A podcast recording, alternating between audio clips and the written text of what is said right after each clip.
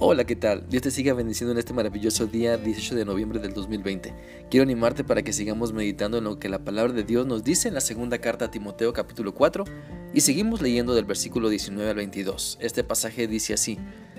Saludos a Priscila y Aquila en la familia de Onesíforo. Erasto se quedó en Corinto y Trófimo lo dejé enfermo en Mileto.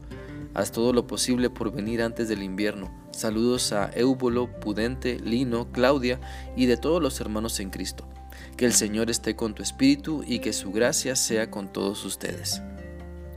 El día de ayer, al iniciar a estudiar este pasaje, pudimos aprender sobre la importancia de reconocer a los que colaboran con nosotros en la obra de Dios.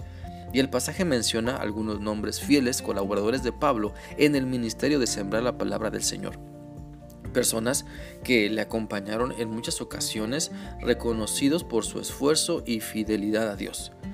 Sé que si estás sirviendo a Cristo, hay algunas personas que te han acompañado en varias ocasiones a sembrar la semilla del Evangelio o que han estado dispuestos a ir contigo, que, que dedican tiempo, dinero y esfuerzo en la obra de Dios. A tales cristianos entregados, Dios nos anima a reconocer y dar gracias a Él por sus vidas, por su dedicación y esfuerzo. Podemos ver que tanto las personas que se mencionan en el pasaje que sirvieron a la obra de Dios con dedicación, como también las actuales que sirven junto con nosotros, cumplen con la misión de Dios y han hecho suya la misión que Dios les ha encomendado, pues están altamente motivados y enfocados en Cristo. Su aguante es asombroso para vencer los obstáculos.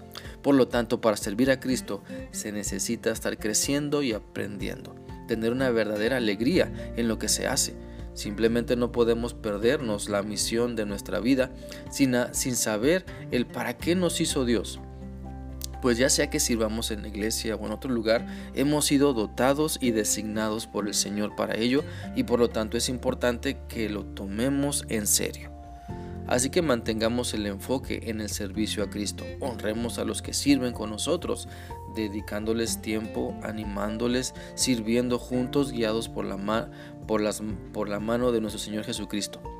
Así que si quieres servir a Dios, lo puedes hacer mejor si te pones a pensar primeramente cuál es mi materia prima.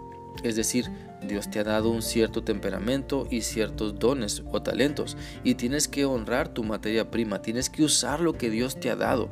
No pretendas imitar la personalidad o lo que otros hacen. Imita el carácter de Cristo y desarrolla tu propia relación con Dios. También es importante pensar en qué es lo que desbloquea tu compasión. Mira, algunas veces el problema que más te enfurece es aquel que naciste para resolver. Si te mantienes sirviendo a Cristo podrás descubrir que Él nos da el carácter para enfrentar situaciones difíciles y así nos hace madurar y crecer en Él. Y entonces podemos mostrar su compasión. La Biblia dice en 1 de Pedro 3:8 lo siguiente: Finalmente vivan todos ustedes en paz y unidad Traten de entenderse los unos a los otros, ámense como hermanos, sean amables y humildes. También es importante entonces que al servir a Cristo te mantengas eh, firme y te hagas la pregunta, ¿por qué estoy haciendo esto?